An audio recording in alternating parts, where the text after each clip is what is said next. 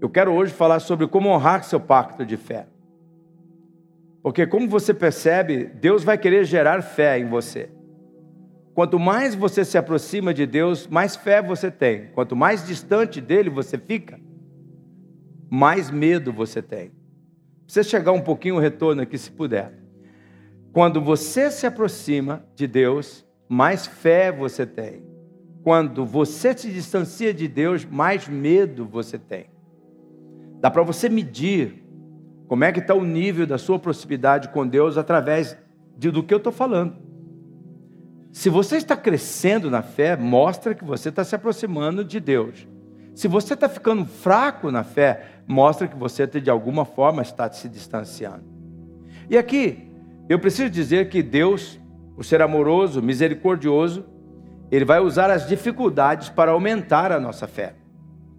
Essas dificuldades são testes dados a nós, dando a nós, que Deus vai dar a nós, a chance de nós é, recebemos a orientação dele e seguimos em frente vitoriosamente. Se tem um capítulo da Bíblia que eu recomendo que vocês leiam, é Atos capítulo 27. Eu fui muito abençoado no início do meu ministério com esse capítulo, o capítulo 27 ou 28, e eu, eu me concentrei naquela ocasião vendo os ventos contrários, os ventos que sopram contra nós na embarcação da vida, ao vivermos a vida. E em Atos 27, Paulo estava preso devido à sua fé em Cristo. Ele estava sendo levado a Roma juntamente com prisioneiros através de um navio, de uma viagem, num navio com muitas dificuldades.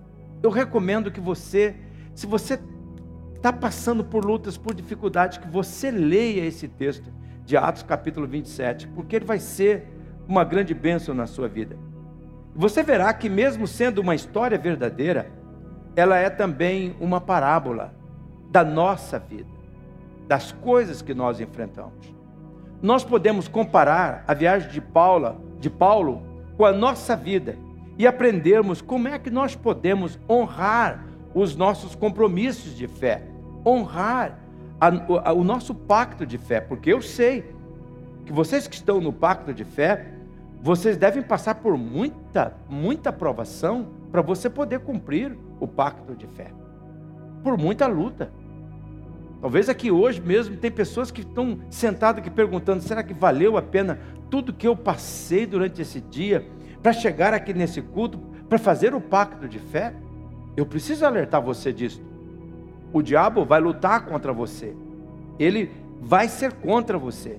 Não bastasse o diabo, a sua natureza humana vai lutar contra você. A natureza humana vai dizer: amanhã é feriado, cara. Você devia ter emendado essa quinta e essa sexta e esse sábado, esse domingo. Por causa do pacto, você está aí, empacado. O mal vai fazer isso com você. E também deixa eu dizer uma coisa com muita honestidade: existem pessoas que se tornam uma influência negativa para você ficar firme no pacto. Fala a verdade. Reconheça a verdade. E eu não estou falando de pessoas de, de longe, pode ser pessoas mesmo de dentro da casa. Que o mal vai levantar para dizer: se pacto valesse alguma coisa, a sua vida estava assim, assim, assim. Vão querer influenciar você negativamente para você perder o compromisso do pacto da fé. Nessa viagem de navio, Paulo ele alertou, ele fez um alerta para a tripulação que não saísse do porto onde eles estavam. Estavam ancorados, eles estavam protegidos, mas aquele lugar que eles estavam não era um lugar muito adequado para passar o inverno. E a tripulação queria andar. E Paulo alertou: olha, gente, Deus me mostrou que vem aí uma grande tempestade. Não tinha serviço meteorológico que a gente que eles programam até a hora que vai dar a chuva, a hora que para, e como é que funciona, que temperatura, que previsão de geada, como nós estamos vendo por sul do nosso estado. E Paulo alertou, mas mesmo que Paulo alertasse que vinha uma grande tempestade e que eles deveriam ficar naquele, naquele porto, mesmo que não fosse muito confortável, a tripulação eh, decidiu navegar de qualquer maneira. E essa história, ela nos ensina três segredos que nos ajudam a prevalecer no pacto de fé, no nosso compromisso no nosso voto colocado perante Deus para nós conseguirmos vencer as nossas lutas da vida, para nós vencermos as nossas dificuldades. Essas três dificuldades que eu vou apresentar hoje nos mostra o que fazer para não deixar o mal frustrar a vitória e afastar você do pacto de fé. O mal vai pegar pesado. Ele vai lutar contra você. E aqui vem a primeira atitude que nós temos que adotar. Se você quer prevalecer no seu pacto de fé, siga Deus e não a opinião dos outros. Siga Deus e não a opinião das outras pessoas. Esse é um assunto sério que eu alerto a você. Quando você se coloca diante de Deus, quando você faz um voto diante de Deus, quando você procura buscar a Deus por cura, por livramento, por orientação numa área da vida, por intervenção divina numa situação que você está vivendo, o mal, ele vai fazer de tudo para que você, ao invés de seguir aquilo que Deus está falando com você, para você seguir a opinião dos outros. E isso tem feito muitas pessoas se perderem. Isso tem feito muitas pessoas deixarem de receber a bênção de Deus. É um erro você ficar com a opinião dos outros em detrimento da orientação divina. As pessoas falam, eu me lembro quando, quando nossa igreja era na Santos Dumont, ainda é, nós temos lá o nosso endereço ainda com os jovens, com os adolescentes, com os pais, vários programas acontecendo. Mas eu me lembro que uma vez estava descendo, do elevador, no elevador que eu morava bem no prédiozinho de frente que tinha ali. Eu estava descendo e um homem falou para mim assim: Ah, oh, pastor, era mais ou menos assim, umas 8 horas da manhã. Ele disse assim: Ô oh, pastor, foi muito bom que eu encontrei com o senhor. Eu nunca tinha visto aquele vizinho, mas ele foi muito carinhoso comigo naquela manhã, no sentido negativo, é, é, ironicamente falando. Ele falou para mim assim: Pastor, que lavagem cerebral o senhor faz na cabeça das pessoas, para essas pessoas ir para a igreja, num horário desse, 8 horas da manhã, atrapalhando o nosso sono aqui no prédio? É. Falei assim: ó, eu, lavagem cerebral, eu não sei, mas se você quer saber o que, que é que eu faço, vai lá, que você vai ver o que, que, eu, o que, que nós fazemos. A opinião daquela pessoa era de que nós fazíamos lavagem cerebral. Teve um outro que disse assim: eu vou mudar desse prédio. Eu não aguento ficar nesse prédio. Não, não, não. Não é culpa da igreja. Ele sabia que eu era o pastor da igreja. Era uma reunião dos moradores do prédio.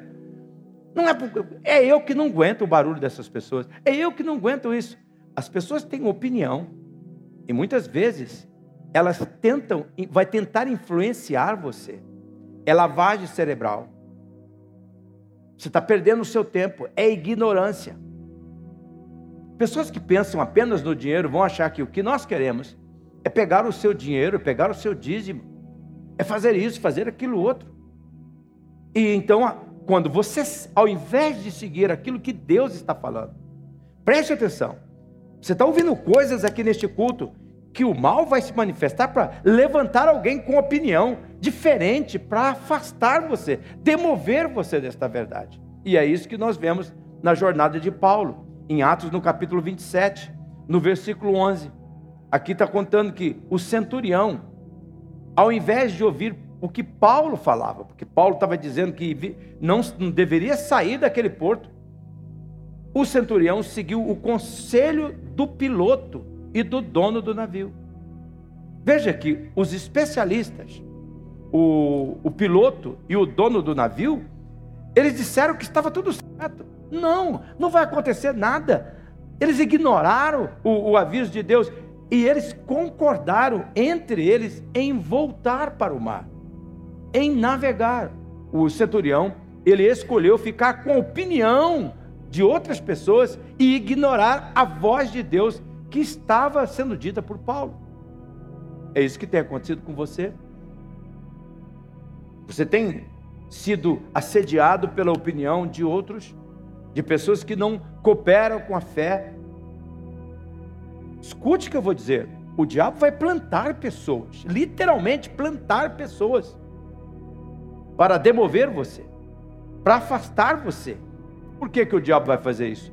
Porque o diabo ele não torce por sua vitória. O diabo vai trabalhar contra. Ele vai colocar dificuldades.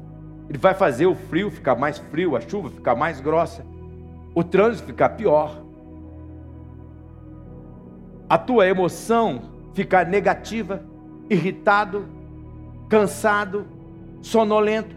Oh, será que você não percebeu que às vezes você chega na igreja e parece que está mais vontade de dormir do que cantar, do que ouvir? E exatamente na hora do ensino, exatamente da, da palavra, parece que a tua pressão cai. Parece que essa poltrona, eu estou tão arrependido de ter colocado essa poltrona aqui. Parece que essa poltrona nem é de Deus esse negócio. Parece que ela te. Ah, tem gente que se esparracha. Né? Às vezes você tem que dar uma acordada, atitude aí, gente. Pô, pelo amor de Deus. Senão a gente dorme, parece aquele sofazão, né? O diabo faz essas coisas para tirar você, para atrapalhar você. Ele vai plantar pessoas no seu caminho para levá-lo a erros e às escolhas erradas. Eu, eu escuto pessoas dizer assim, pastor, eu estava vivendo um momento tão bom, Deus estava falando comigo, eu estava sendo abençoado, puxa vida, eu estava sentindo diferença na minha vida, mas de repente, pastor, olha, aconteceu isso, isso, isso, e contam de pessoas que o mal plantou para roubar a bênção. Está ouvindo o que Deus está falando? É um momento divino deste culto. Deus está querendo alertar você. Essas pessoas vão fazer pressão sobre você para demover você, para afastar você, para desviar você do caminho que conduz à vitória. Paulo, ele está ali dizendo, gente, olha, e aquelas pessoas sabiam quem era Paulo. Ele está dizendo, olha, não, não vamos sair daqui. Paulo era um homem muito conhecido, um homem de muita influência, um cidadão romano. E ele está sendo preso por causa da fé em Cristo. Diz: olha, vocês não devem sair daqui. Vai vir uma grande tempestade. Mas o o centurião, ao invés de ouvir Paulo com a orientação de Deus, ficou ouvindo o dono do navio, o piloto, que tinha interesses. Piloto, vamos acabar logo com essa viagem, gente, que eu tenho outro frete. O dono, gente, precisamos faturar, não dá parada aqui, não dá, de jeito nenhum. Em detrimento da voz de Deus, eles escutaram o especialista. Eles escutaram outras pessoas. Quem sabe aqui nessa noite existem pessoas que estão se ficando em conflito, porque ouve a palavra de Deus, aprende de Deus, mas sai daqui. O mal vai lá e planta alguém com uma opinião para malograr você, frustrar você. Ah, não é bem assim. Não, precisa ser radical. Não, não precisa fazer tanta coisa assim, não. Ah, Deus é amor. Deus é de bondade. E você deixa a verdade para ficar com a, a influência de uma outra pessoa plantada pelo mal. Às vezes aquela pessoa nem sabe que está plantada pelo mal. Às vezes aquela pessoa não faz ideia que ela está sendo um instrumento do diabo na sua vida. Mas está sendo, você tem que ter discernimento. Você tem que ser alertado por isso. Como é que você honra o seu o pacto de fé, o seu compromisso com o Senhor? É quando você, ao invés de seguir a opinião dos outros, você fica com a orientação de Deus. Aquilo que Deus lhe falou, aquilo que Deus colocou na sua vida. A voz de Deus é a única que conta. Ah, tem até uma música que nós cantamos aqui, não sei se o Jacó lembra, mas tem momento que o pecado vem. É, como é que é aquela música? O, o pecado vem e me chama. Vem as tentações e, e me chamam. É isso. Ele vem.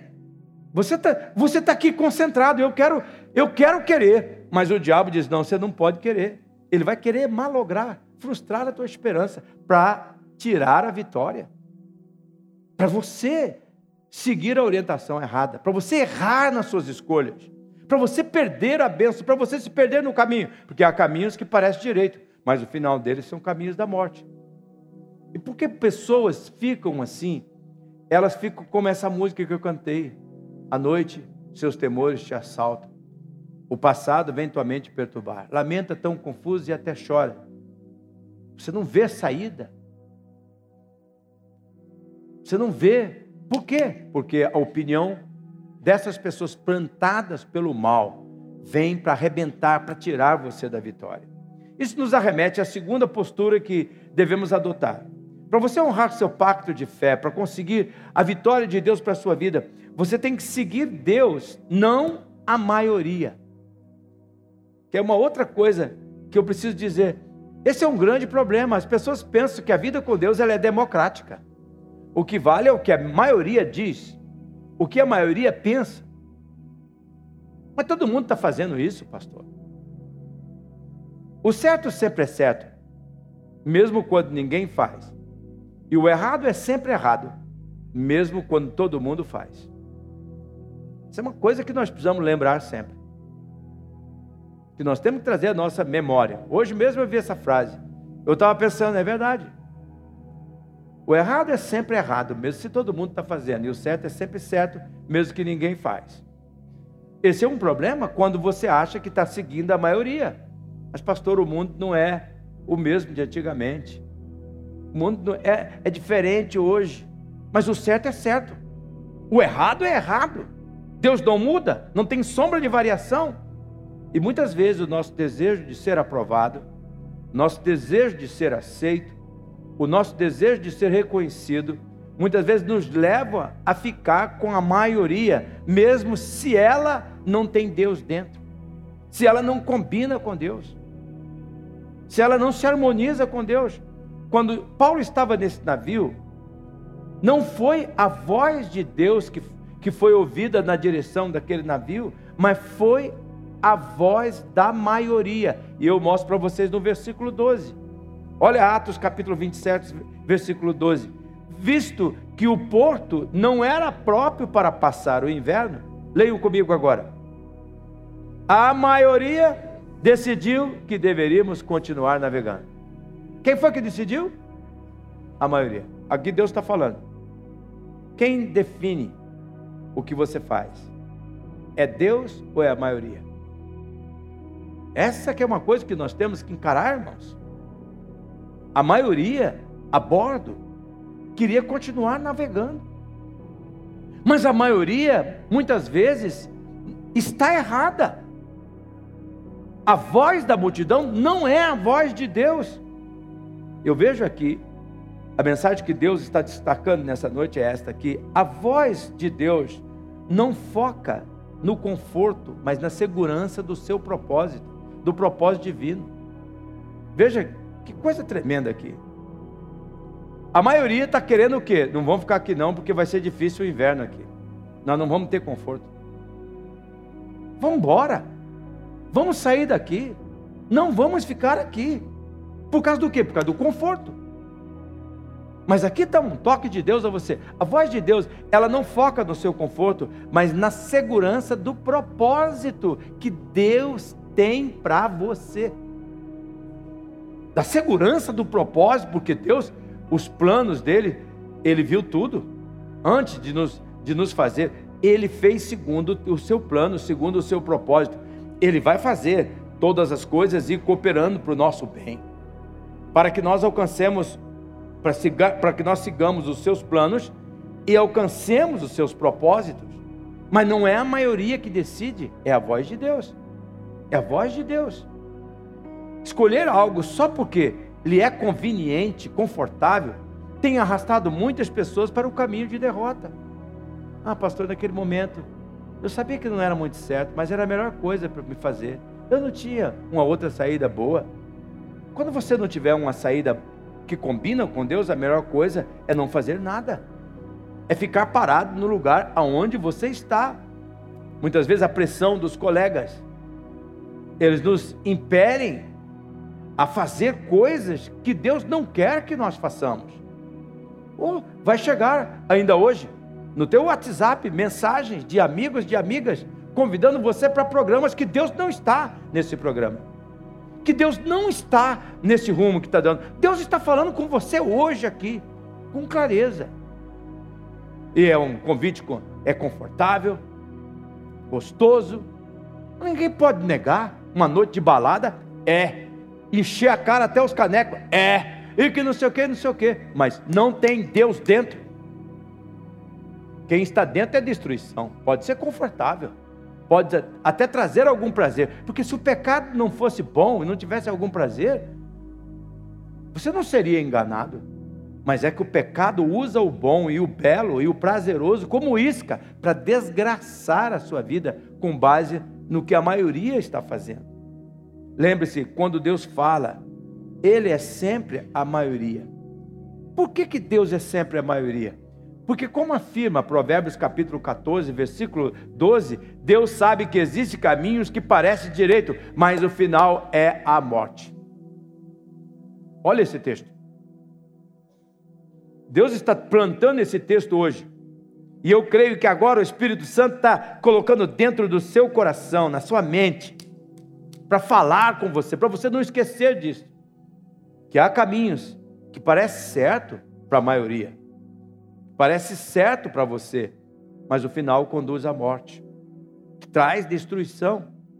Então, se você quer honrar o seu compromisso de fé, se você quer prevalecer nessa luta, na vitória que você está é, perseguindo, para sair da situação que te inquietando e, e levar você para o nível superior de Deus, você tem que lembrar: não é a opinião dos outros e nem é a decisão da maioria que define aquilo que você faz, é aquilo que Deus diz para você fazer.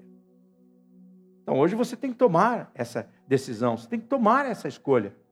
Eu vou fazer aquilo que Deus quer que eu faça. Eu não vou seguir a opinião das pessoas, eu vou ficar com a opinião daquilo que diz Deus. Eu sei da pressão que é, eu sei. Eu sei como é que é esse negócio da maioria. Às vezes eu vejo no, no Instagram, nossa, eu vejo os caras publicam cada coisa. Como é que pode? Eu estou no Instagram, é o arroba pastor Jacó. Eu estou lá, você pode tornar meu seguidor lá. E eu fico olhando, poxa, eu, eu oro a Deus, eu busco o Senhor, eu, eu coloco meus, meus vídeos lá, poxa, e eu creio que é verdade, que é aquilo que eu estou falando. E tem gente que coloca cada porcaria lá, e tem 100, 200, 300, 1 milhão de seguidores. Tem hora que eu fico assim, Senhor, o que é está acontecendo? Será que eu vou ter que fazer também umas coisas meio diferentes aqui? Aí Deus fala comigo: você quer seguidor ou quer, quer transformar pessoas em seguidores meus? Não, eu quero alcançar o maior número de pessoas para Cristo. Vocês viram nossos propósitos hoje no meio do programa do culto? Conduzir o maior número de pessoas a Cristo, fazê-las parte do corpo de Cristo, forjar o caráter de Cristo, equipá-las para que elas possam florescer com o seu testemunho de vida. Vocês viram. Mas por que a maioria está fazendo? não significa que Deus quer que você faça. Quem está entendendo isso, diz um amém aí. Em terceiro lugar, a terceira atitude para que você honre o seu pacto de fé e para que o poder de Deus se manifeste na sua vida de forma clara é siga Deus, não as suas circunstâncias. Hoje eu li um pensamento que dizia assim: as circunstâncias controlam o fraco, mas o sábio usa as circunstâncias como instrumento. Então eu pergunto para você, vou repetir aqui o pensamento aqui. As circunstâncias controlam o fraco, mas o sábio usa as circunstâncias como instrumento. Eu vou perguntar para você: as circunstâncias dominam você ou você que domina as circunstâncias? É você que usa as circunstâncias ou é as circunstâncias que manipula você? Isso é uma coisa que nós temos que encarar não devemos ignorar de maneira nenhuma as circunstâncias. Muitas vezes, circunstâncias, você tem que abrir os olhos. Poxa, cara, você tentou, deu errado e deu confusão. Tentou, deu errado e deu confusão. Tentou, deu errado e confusão. No mínimo, as circunstâncias para você assim, pare e pensa, talvez você não esteja agindo com inteligência. Pare e pense, talvez você tenha que pensar uma forma criativa para passar por, esse, por, esse, por essa situação. Mas as circunstâncias nunca podem nos dominar. Quem é que deve governar nós? Deus, e não as circunstâncias. Veja comigo no versículo 13 de Atos 27, por isso que eu falo para vocês lerem esse capítulo. Veja que depois do versículo 12, no versículo 13, diz assim: Começando a soprar suavemente o vento sul, eles pensaram que haviam obtido o que desejavam. Por isso, levantaram âncoras e foram navegando ao longo da costa de, de Creta. Eu não sei quantos de vocês estiveram naquela região, mas eu estive muito perto de Creta. Eu estive ali nas ilhas gregas e costeando. É uma viagem fantástica costear aquelas ilhas. É um, uma coisa linda, é um espetáculo maravilhoso. E eu estava estudando exatamente essa, essa, essa, esse texto aqui quando fiz esta viagem, costeando. Veja aqui que começou a soprar suavemente o vento sul. Às vezes a circunstância começa leve com você, soprando o vento sul, tá tudo bem. Olha o verão, olha a alegria, olha a satisfação. Veja aqui, neste caso, as circunstâncias equivocadamente mostrava que estava dando certo. É bem provável que as pessoas que, que voltaram a navegar estavam olhando para Paulo e diziam assim: ó, olha, ó a tempestade. Ó, ó, que nós estamos perdendo na, naquela porcaria daquele hotel zero estrela. Ah, que beleza o nosso cruzeiro. Olha que maravilha que nós estamos aqui, o vento sul soprando suavemente. Nós estamos indo sem esforço, sem nada contrário. Mas veja comigo o que aconteceu no verso 14. No verso 14, diz aqui: pouco tempo depois, o que, que aconteceu? Leiam comigo. Desencadeou-se da ilha um vento muito forte chamado Nordeste. Não tem nada a ver com o nosso Nordeste, mas é um vento que quando vem lá, a destruição é certa. E o verso 15 diz assim: O navio, leiam comigo, o navio foi arrastado pela tempestade, sem poder resistir ao vento assim. Assim, cessamos as manobras e ficamos de que jeito? A deriva. É isso que o mal quer. O mal quer que você fique a deriva. O que é deriva? Para onde a circunstância me levar, eu vou. Para onde a vida me levar, eu vou. Vida leva eu, vida eu vou com você. É essa música lá do rapaz lá, do Rio de Janeiro. Veja bem claramente o que Deus está falando. Arrastado pela tempestade, sem poder resistir, não tem força, não tem o que fazer, eu fiquei à deriva. É isso que aconteceu. Paulo avisou que eles estavam indo para o meio de uma tempestade, mas eles navegaram de qualquer maneira. Eles consideraram a voz das circunstâncias e não a voz de Deus todo dia, a circunstância não vai lutar favorável para você. Todo dia, para você orar, buscar a Deus pelas madrugadas, para clamar pela orientação de Deus, a cama não vai cooperar com você. O seu corpo não vai cooperar com você. Você que tem um vício de pornografia, de sexualidade ilícita, claramente eu quero dizer isso. O teu corpo a tua mente, que está já ficando presa nas fortalezas, não vai cooperar com você de maneira nenhuma. Vai querer empurrar você para isso. Não espere que as circunstâncias vão cooperar com você. A ansiedade vai acelerar o seu pensamento, vai disparar o seu coração, vai agitar o seu corpo. O mal quer ver você à deriva. É isso que o mal quer.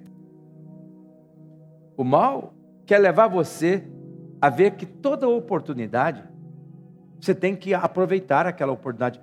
Quando é que eu vou ter uma outra oportunidade? E se eu nunca mais tiver essa oportunidade? É isso que o mal quer. Agora veja comigo, coloca essa frase, o slide 12 para mim, por favor. Só porque você teve uma oportunidade não significa que você deve aproveitá-la. Peço que você olhe para esta frase. Você não deve aceitar todas as oportunidades que você tem para você entrar na, nas oportunidades.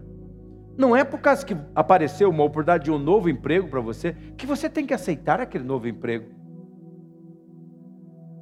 Não é porque alguém convidou você para sair que você deve aceitar sair com aquela pessoa. Pode ser uma armadilha. Não é por causa que você um homem solteiro ou uma mulher solteira, apareceu alguém dando bola para você. Por favor, já estou terminando a mensagem. Não é porque alguém está dando bola para você ou querendo sair com você, que significa que você deve aceitar aquilo, que você deve prosseguir. Você não tem que namorar com alguém só porque surgiu uma oportunidade e essa você julga se, quem sabe foi Deus que mandou para mim, é minha ungida, é meu ungido, mas pode ser também o capeta, pode ser também a bruxa, pode ser um punhado de coisa. Você não pode, por causa que as circunstâncias parecem favorável, entrar, embarcar por que aquelas pessoas caem naqueles contos? O conto do vigário. Manda um pix para mim, aquela coisa toda lá.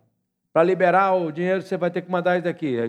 Se você tivesse o dinheiro, para que, que você estava interessado naquilo? É exatamente porque a gente entende de que tudo quanto é oportunidade a gente tem que aproveitar. E não, não de jeito nenhum. A oportunidade serve para nós avaliarmos se Deus quer que nós entramos nesse rumo, se fazemos isso ou não. Tomar uma decisão favorável ou contrária àquela circunstância é o nosso dever. Por quê? Por que, que a gente tem que ter cuidado com isso? Porque Satanás também pode arrumar circunstâncias. Vou repetir. Satanás também pode arrumar circunstâncias. Pode. Por isso que você precisa pedir orientação a Deus. Ah, pastor, olha, fui lá no culto. E Deus disse para mim que, que é para mim ficar firme, que a minha hora ia chegar. Naquela mesma noite, eu recebi um telefonema de uma moça me convidando para jantar. Pastor, foi Deus. Foi Deus? Pode ser armadilha também. Tem outros parâmetros. Tem outras coisas que você faz. Ah, pastor, olha, eu estava precisando. Tava... Alguém me ofereceu um dinheiro assim, assim, mas eu tenho que fazer isso, aquilo, aquilo, aquilo outro. Foi Deus? O diabo também pode arranjar circunstâncias. E você precisa verificar, pedir orientação de Deus. Não importa quais circunstâncias difíceis você enfrenta na sua vida, você pode permanecer fiel, ouvindo aquilo que Deus fala aquilo que Deus diz. Lembre-se de que a voz divina é a única que conta. Não é a opinião das pessoas, não é o voto da maioria e nem é porque as portas estão abertas. Paulo, ele conta numa outra situação, dizendo que ele chegou num lugar e chegou lá e ele estava impressionado. Por quê? Porque a porta que estava aberta para ele era grande. E sabe o que ele coloca? Mas eram muitos adversários. E Paulo ficou ali e a porta estava aberta, os adversários foram vencidos. As circunstâncias contrárias, elas podem ser um sinal de Deus para a nossa vida? Podem, mas elas não podem nos governar. Nós temos que ouvir Deus. Para muitos, vamos dizer, ah, tem uma porta aberta aqui, mas tem muito adversário, ah, está mais fácil de fazer do outro ali. Mas não era o mais fácil, era o certo. Não era porque o vento sul iria soprar, que era hora de sair daquele, daquele, daquela ilha, porque Paulo sabia que o Nordeste iria complicar, iria criar uma tempestade tão forte. Nordeste e Sul junto não dá jeito, ia dar confusão, ia dar tempestade. Mas eles preferiram seguir pela circunstância. Será que aqui hoje você não está exatamente encrencado numa área da sua vida porque você está seguindo a circunstância? Você acha que só porque a porta está aberta você tem que entrar? Só porque as pessoas estão fazendo, você tem que fazer? Só porque a opinião de alguém que você quer ser aprovado, você tem que ir? É isso que está acontecendo com nossos adolescentes? Muitos dos nossos adolescentes estão entrando naquele negócio do pod, aquele cigarro eletrônico, desgraçando a vida. E tem gente chegando para aliciar com maconha, com outro tipo de coisa. E e qual é a pressão? Muita gente está fazendo. Tadinho, deixa ele viver. Tem que viver a vida. Não, é, é temporário, isso passa. Isso passa, mas desgraça com a vida. A Bíblia fala: se você não fugir da paixão, da paixão da juventude, você se estraga. A vida não é fácil, porque quando a gente tem 18, 19, 20, 20 anos, hoje até mais, menos, 15, 16, 17, 18, a gente tem que tomar escolhas que vão marcar a nossa vida. Se você toma determinadas decisões por causa que a opinião dos outros, por causa que a maioria está fazendo e porque a circunstância está favorável, você vai chegar aos 40 anos cheio de culpa, como aquela música que nós cantamos, passado perturbando você. E se você não acertar a sua vida na, nos 40 anos ou antes disso, você vai chegar na minha idade, com 65 anos, vivendo o inferno, sendo torturado na mente. E muitas pessoas não suportam. Por causa do quê? Porque não honram o seu pacto de fé, não honram o seu compromisso feito com Deus. Eu vou seguir a orientação de Deus. no pacto de fé. Nós exortamos e orientamos vocês a seguir por três respostas. Deus responde de três maneiras ao nosso pacto de fé. Ele responde sim, que significa estou aprovando. Isso que você está pedindo está dentro da minha vontade, do meu plano. Eu vou lhe dar. E Deus, muitas vezes, ele diz não. Ele está dizendo assim: não, eu tenho que te proteger disso. O problema é que quando nós, crianças, queremos alguma coisa, nós não aceitamos o não. Nós achamos o não como reprovação, mas o não é proteção. E muitas vezes Deus diz assim: calma, menino, calma, menina, eu estou preparando para você algo maravilhoso, mas não está pronto ainda, espera um pouquinho. Não é a questão que a coisa não está pronta, aquilo que eu vou lhe dar não está pronto, é você que não está pronto. Quando eu namorei a mãe do Jacozinho, a Leonice, uma italianinha que morreu no ano de 2001, ela só tinha 13 anos, eu cheguei, tinha 18, ela tinha 13. Eu pedi para o pai dela, eu quero namorar com ela, eu vou para o seminário, vou ser pastor, eu, eu quero casar, assim que sair do seminário. E o pai dela me deu, arrumou uma desculpa assim, sabe, a minha filha é como uma melancia. Ela pode parecer grande, mas por dentro ainda está verde. Eu falei, não, mas eu não quero casar agora mesmo, não, eu só quero namorar. Mas ela é muito, muito novinha. Você vai ter que esperar um pouco. Bom, para quem ia esperar três anos para casar, foi esperando. Né? Foi esperando. Mas ele tinha razão naquilo. Muitas vezes Deus tem que aprontar você para aquilo que Deus está fazendo. Escuta o que eu estou dizendo. Deus tem que aprontar você para receber aquilo que Ele está te dando. Ele tem que lapidar você, tem que limpar, lixar, tem que aprumar você, tem que arrumar você. Vamos dizer assim: Deus tem que arrumar o enxoval da bênção. Não é assim que as mulheres fazem? É tapete, é toalha, aquilo outro, aquilo outro. Bom, agora parece que eles pedem tudo para as pessoas dar no chá, do, no chá da noiva. Barbaridade. Que exploração sem tamanho. Ah, gente, pelo amor de Deus, vamos parar com isso. Ah, nasce a criança, é o chá do bebê. Nasce é, é chá da noiva, é, é chá do noivo, é chá de tanta coisa. E convida o padrinho ainda, o padrinho tem que pagar isso, tem que pagar aquilo outro. Pelo amor de Deus, gente. Está acabando com a, com a bateria das pessoas esse negócio. Né? Está ah, dando até a raiva de ir para casamento por causa disso daí, né? E batizado também, e, e, consagração de criança. Graças a Deus que a nossa igreja não faz isso. Amém, irmãos? Ó, deixa eu dizer uma coisa para você. Deus tem que te aprontar para a bênção. O que, que Deus está te aprontando? E por que, que você, o que, que é a tua parte no pacto? A tua parte é assim: eu não vou seguir a opinião dos outros, eu não vou seguir o que diz a maioria, eu não vou me importar com a circunstância, eu vou ouvir a Deus, eu vou cumprir o meu voto. Eu vou estar aqui durante sete semanas. Por que sete semanas? Não tem nada de mágico nessas sete semanas, mas é só um período que você está mergulhando naquilo que Deus vai fazer na sua vida, para você pegar gosto, para você fazer daquele período de sete semanas para sempre uma relação com Cristo. Não é uma troca, mas para Deus honrar a sua fé. Eu queria que você, então, neste momento, fechasse os seus olhos curvasse a sua cabeça. Eu sei que muitos de, de vocês que vieram aqui passaram por muitas tribulações, por muitas lutas, por muitas dificuldades para estar aqui, mas Deus está honrando o seu pacto de fé. E Ele quer saber se você vai honrar o seu pacto de fé. Se você vai seguir a voz dele, não a voz dos outros. Se você vai seguir a, a orientação dele, não a voz da maioria. Se você vai seguir a voz dele e não as circunstâncias. Não é porque você seguiu, se chegou a Cristo. Pode parecer que está pior do que era antes. Pode parecer que o vento ficou mais forte. Mas Deus garante a vitória. Deus garante a resposta para você.